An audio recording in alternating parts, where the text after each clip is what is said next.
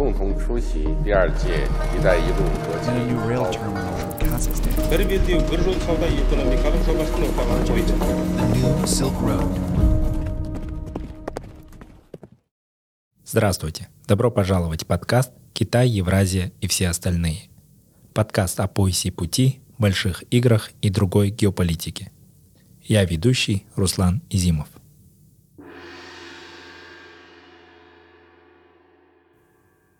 Станет ли саммит Байден-Си переломным моментом в отношениях США и Китая? Глубокая, откровенная и конструктивная встреча. Именно так мировые СМИ охарактеризовали трехчасовую беседу, которую Си Цзиньпин и Джо Байден провели на полях саммита G20. Чем запомнилась эта беседа?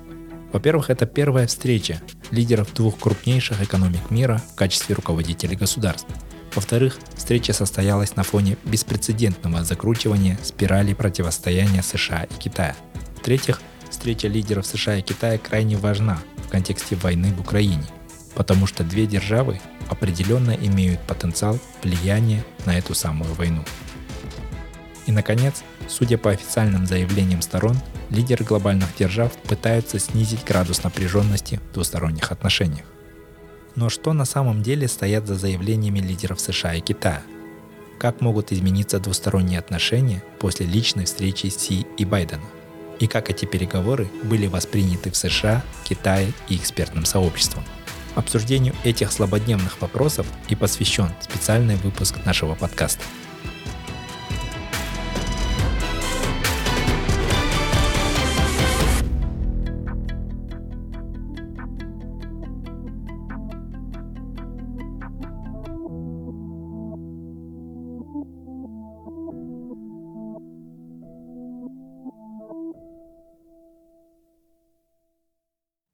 Почему аналитики назвали встречу переломным моментом?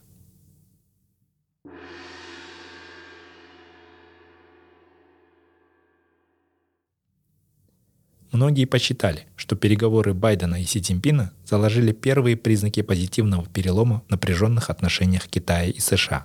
Так, президент Байден заявил, что он абсолютно уверен, что не должно быть новой холодной войны, Кроме этого, по итогам встречи стороны сигнализировали о возобновлении линий связи между двумя сторонами, которые были прекращены после визита на Тайвань спикера Палаты представителей Пелоси в августе этого года. В свою очередь, Си Цзиньпин признал, что китайско-американские отношения вызывают обеспокоенность, и это не то, чего ожидает от них международное сообщество. 当前呢，中美关系啊，呃，面临的这种局面 呃，都是我们所关心的。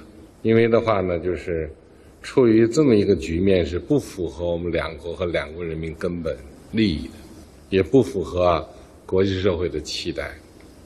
Как отмечается на сайте МИДа Китая, Си Цзиньпин в своей речи заявил, цитата, «Китай не стремится изменить существующий международный порядок или вмешиваться во внутренние дела Соединенных Штатов и не намерен бросать вызов и вытеснять Штаты – Обе стороны должны уважать друг друга, сосуществовать в мире, стремиться к взаимовыгодному сотрудничеству и работать вместе. Конец цитаты. Уже по итогам встречи Байден также подчеркнул, цитата, «Мы, являясь лидерами наших государств, несем ответственность за то, чтобы Китай и США смогли справиться с разногласиями и не допустить, чтобы конкуренция переросла в конфликт». Конец цитаты. And let me meet, uh, I, I, I just met in person with Xi Jinping of the People's Republic of China.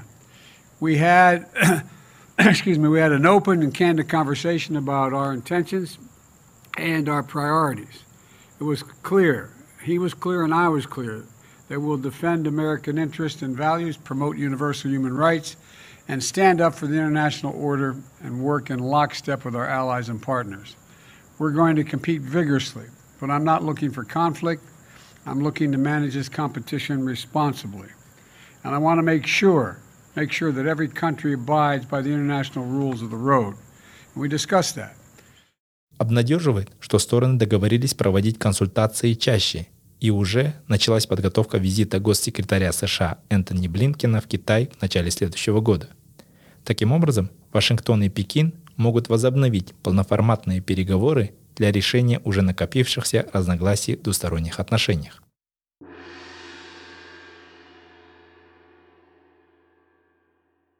Что же скрывается между строк этих заявлений? Конечно, две великие державы постарались представить ситуацию своих взаимоотношений более управляемой. Но фундаментальные разногласия и противоречия, которые обострились в последние годы, никуда не делись. Главной красной линией в отношениях Китая и США остается Тайвань. Пекин настаивает, что ее нельзя пересекать ни в коем случае. Си Цзиньпин в очередной раз напомнил, что Китай считает Тайвань своей территорией, а независимость и Тайвань также несовместимы, как огонь и вода.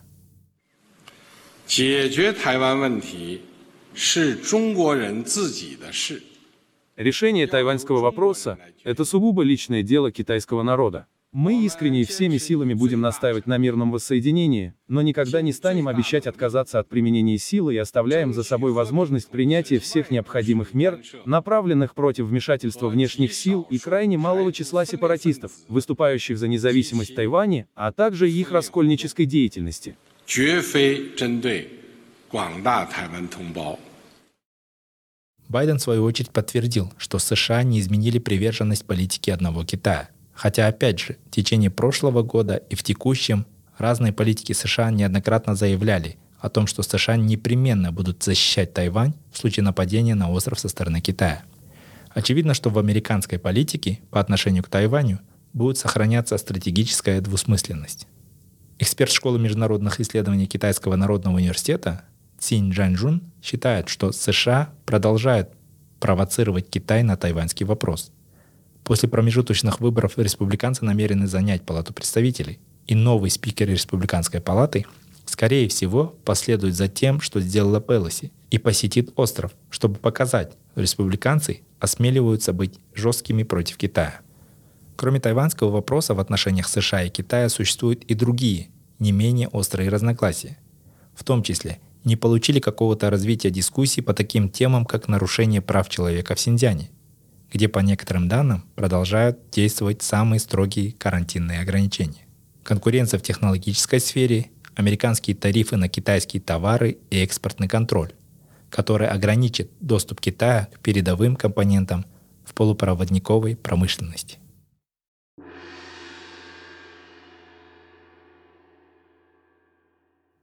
Что говорят эксперты? Как я уже сказал, сам факт личной встречи лидеров США и Китая дали повод для оптимизма многим наблюдателям. Часть специалистов предлагает оценивать итоги встречи как некий сигнал готовности стабилизировать двусторонние отношения.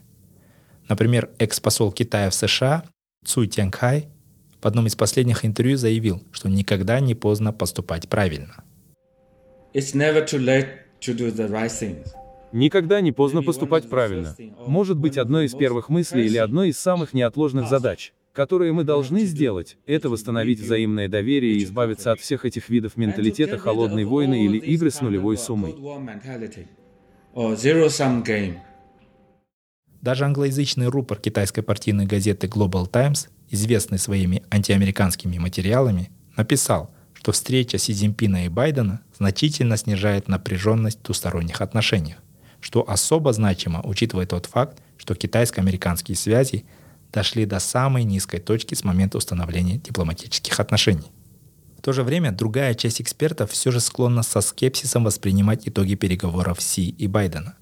В комментарии для Financial Times эксперт по Китаю в институте Хадсона Джон Ли предупредил, что Вашингтону не нужно слепо верить во все обещания Пекина. Вместо этого Байдену необходимо использовать саммит G20, чтобы углубить работу с союзниками и продолжать сдерживать Китай. Но подходы Вашингтона по работе с союзниками также подвергаются критике. К примеру, достаточно экстраординарным стало признание Эвана Фейгенбаума, вице-президента фонда Карнеги, И я вам скажу, что Соединенные Штаты все больше и больше территориально применяют эти инструменты именно потому, что другие страны пока не следуют их примеру. В идеале, Соединенные Штаты хотели бы, чтобы другие страны применяли экспортный контроль и административные регулирующие инструменты таким же образом по отношению к Китаю как торговому партнеру, как партнеру по капиталу.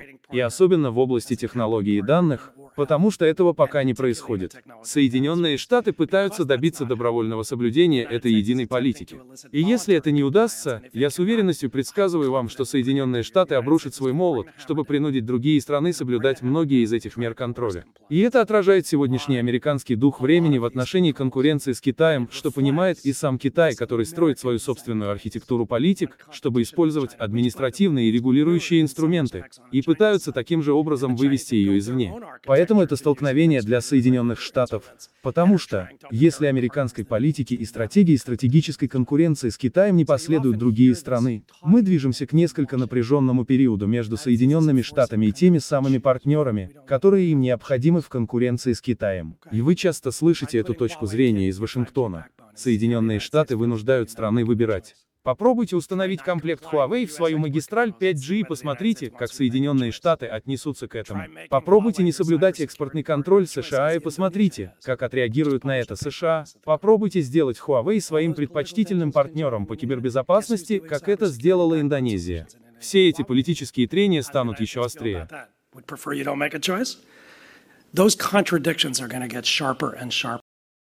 Мнение Фейгенбаума – это более характерный для китайских экспертов нарратив. Китайские специалисты регулярно напоминают о том, что США намеренно оказывают давление на своих европейских партнеров. В том же Global Times эксперт пишет, что война в Украине используется США для того, чтобы ЕС не обрел независимость в вопросах безопасности и обороны, чтобы реанимировать НАТО и увеличить зависимость европейских стран от Вашингтона. Но все же большинство китайских специалистов призывает оценивать трезво все заявления Байдена, отмечая, что президент США – опытный дипломат, который очень хорошо понимает символизм в международных отношениях. За два года своего президентства он последовательно говорил больше, чем делал.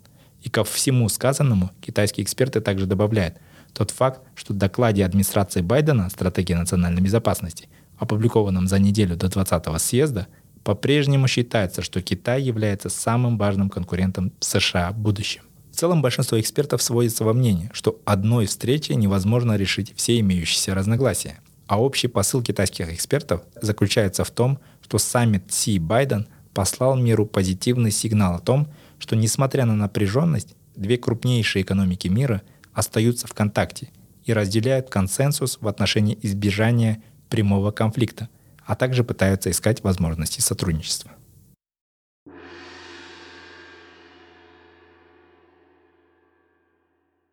Теперь давайте посмотрим на контекст встречи, чтобы глубже понять последние события в китайско-американских отношениях.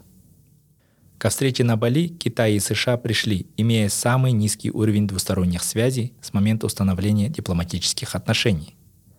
На это повлияли эпидемия ковид, торговые разногласия, шпионаж, вызовы кибербезопасности, вопрос Тайваня и многое другое.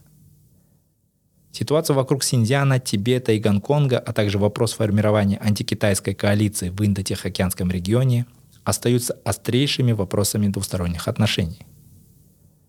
До настоящего времени Байден и Си Цзиньпин уже провели пять виртуальных встреч.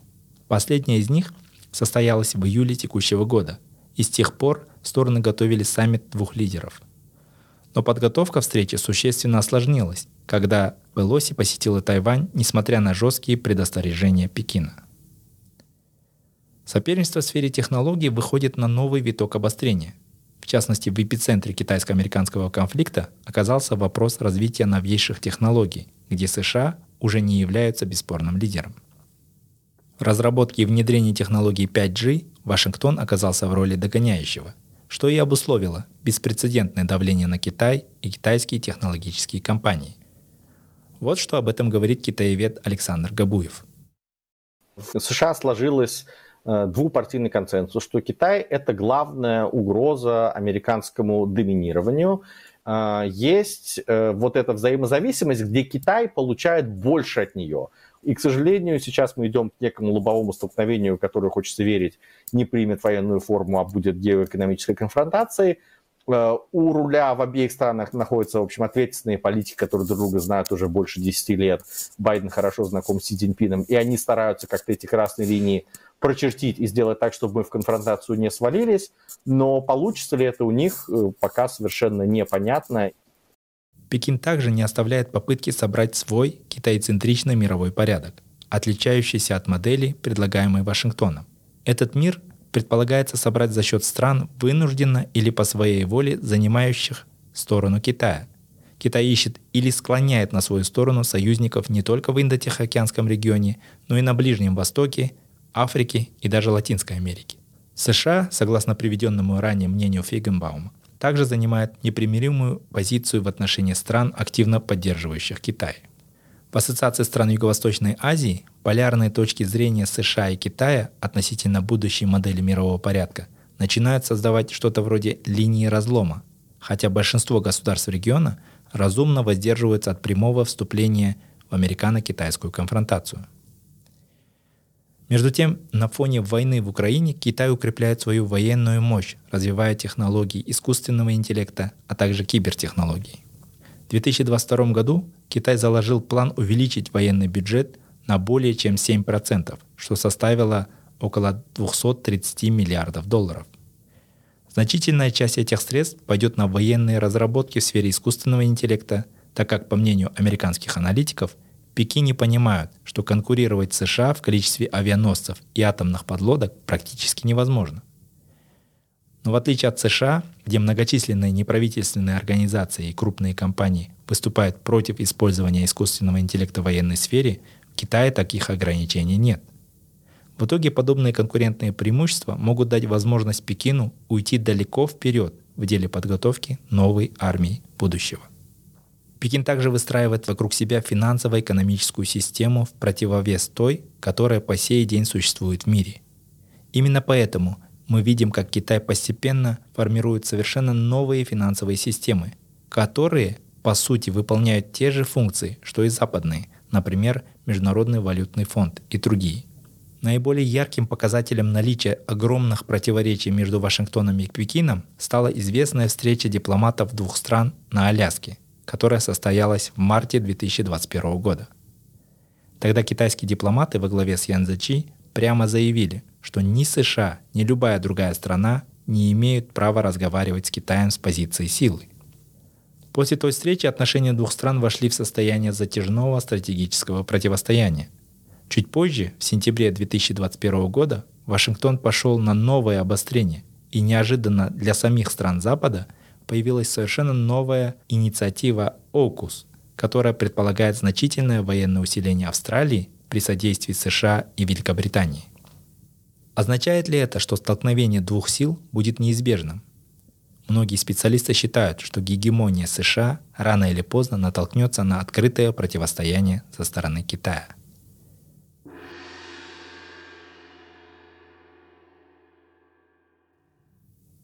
Тем не менее, возможно ли изменение этой перспективы из-за войны в Украине?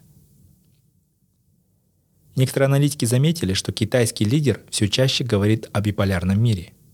Как будто в расчетах Пекина многовекторность, а по факту учет третьего полюса России уже утратил актуальность. В заявлении Белого дома говорится, что и Си, и Байден согласились в том, что ядерная война никогда не должна вестись и никогда не может быть выиграна – обе стороны подчеркнули свое несогласие с применением или угрозой применения ядерного оружия в Украине.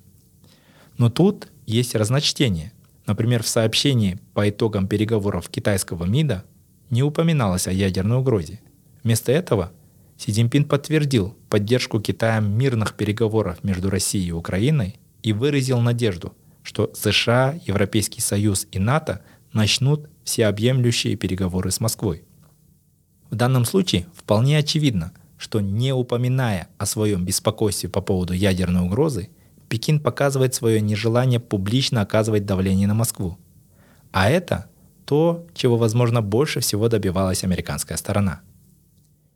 И хотя Си по всем признакам давно высказывает обеспокоенность тем, как развивается война в Украине, пока Китай поддерживает позицию России в международных голосованиях и не готов принимать активное участие в урегулировании конфликта. Война в Украине имеет много неизвестных, и говорить о том, какое оно влияние может оказать на позиции и Китая, и США, укрепит она их или ослабит, пока рано. Это слишком большой вопрос.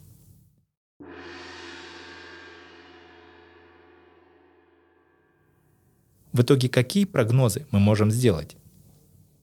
США считают Китай главным соперником. Это стало понятно с приходом администрации Байдена, которая продолжила взятый ранее Трампом курс на ужесточение отношений с Китаем. Это подтверждает и стратегический курс США. Байден даже использовал тему китайской угрозы в качестве объединяющего фактора для всего так называемого коллективного Запада, включая страны Европы и Азии. Война в Украине еще более сплотила Запад, и выстраивание хотя бы временного диалога с Китаем может стать действенным инструментом, в том числе для давления на Россию. В Китае, между тем, только что завершился 20-й съезд Коммунистической партии, на котором Си Цзиньпин был избран на третий срок. А это означает практически полную победу Си Цзиньпина в межфракционной борьбе и создание полностью лояльной и жесткой вертикали власти. Как современный император Китая, Си Цзиньпин сегодня единогласно определяет то, какой будет внутренняя и внешняя политика. А для него целью номер один остается создание нового международного порядка, основанного на китайской мощи и китайском видении. Пока Китаю удавалось успешно продвигаться на этом пути при помощи создания многосторонних финансовых структур, инфраструктурных мегапроектов и инициатив по безопасности. Но с переломом, который мы наблюдаем в мире в связи с войной в Украине, энергетическим кризисом, переформатированием маршрутов и экономическими проблемами, амбиции Китая скорее будут хотя бы временно умерены. С учетом этого, прошедшие переговоры лидеров США и Китая в Индонезии можно оценить только как некий тактический маневр или передышку в двустороннем противостоянии. Но вряд ли можно говорить о стратегическом изменении конфронтации. Возможно, она перейдет больше в поле экономики и технологий, и экономический, технологический декаплинг между двумя полюсами будет только расширяться, создавая действительно биполярный миропорядок, где кто-то будет лучше другого только в отдельных сферах. Возможно, это непримиримая конкуренция и будет означать временный мир, от которого так критически зависят все остальные.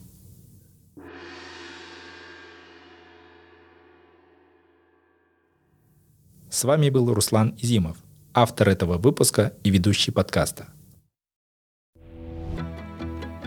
Все эпизоды нашего подкаста вы сможете найти на подкастинговых платформах Apple, Google подкасты, Spotify, Amazon, Яндекс.Музыка и другие.